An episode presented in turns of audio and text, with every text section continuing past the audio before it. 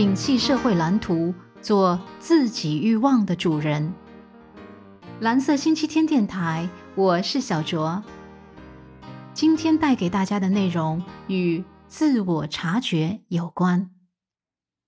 我们很多人呀，心中都有一些固定的心理模式，也就是长久以来形成的固定的思维、行为模式，限制着我们，就像我们自己给自己施加的一个诅咒，但我们又已经忘记了它。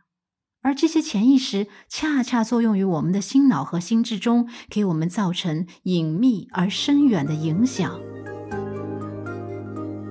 在这种情况下，我们会发现一种非常特别的现象，就是你和那个最能够伤害你的人，在茫茫人海中一眼就能够识别出了对方，感受到对方强烈的吸引。其实。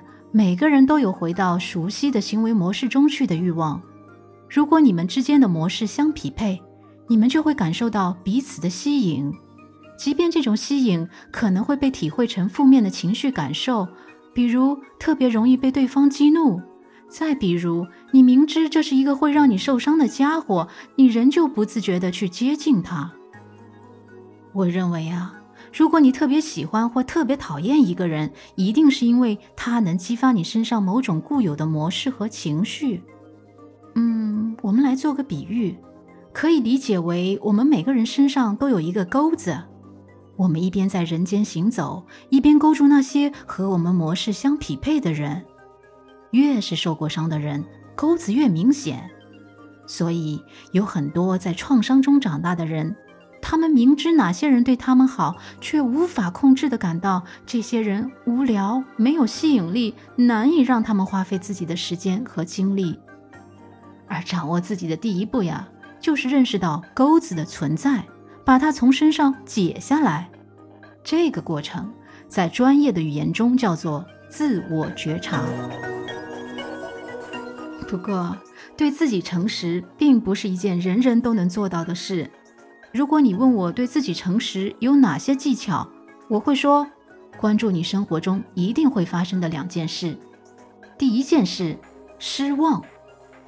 可以说，一个人产生失望的过程，就是他不断认识这个世界真相的过程。而人生很大一部分的痛苦，都是来自于拒绝接受失望。虽然这个过程让人伤心、泄气或者痛苦，但是反过来，你得到的益处是。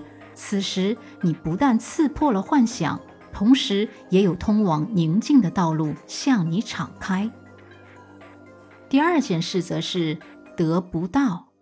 我们常常看见有求而不得的人，确实得不到会给人制造大量的情绪，愤怒、嫉妒、仇恨等等。对于得不到呢，很多年前其实我就已经认识到。得不到意味着你还未能与之匹配，或者它不适合你，或者是得到反倒会给你带来灾难，因此上天在保护你，阻止你得到。因为不可否认的是，有时候当我们欣喜若狂的得到一些我们梦寐以求的美好的东西之后，你会发现，原来它里面是极度让人讨厌，甚至丑恶的、肮脏的。这时候，你才理解，你其实拥有的已经够多的了。因此，我们面对真相的时刻，真相也在教我们理性的面对一切的得与失。这样看来，一个人如果能够建立起自我觉察，能够把自己从潜意识的心理模式中解放出来，他距离美好生活的距离也就不远了。但在这里，我还想说的是。有时候，希望会成为最束缚我们的东西。一方面是怀着对美好生活的希望，我们才奋力前行；但我们同时也要意识到，很多时候我们都不是自己欲望的主人，我们的欲望早已经被社会给规训了。社会通过各种各样的方式，给我们描绘了一张统一的关于美好生活的蓝图。在这张蓝图中，有特定的消费方式、家庭结构、生命历史的重大时间节点等等，使我们坚信，只要我们能够不断向这张蓝图靠近，我们就一定能够获得幸福。但当人们拼命追逐这种社会蓝图定义的幸福时，却限制了我们选择自己内心深处真正想要的人生的自由。要知道。我们每个人都值得在天空翱翔，遵从自己的内心，追寻自己的梦想。如果因为没有参与社会游戏而被定义为平庸，大可不必为此烦恼，因为你走的是一条忠于自己的正直坦然的人性之路。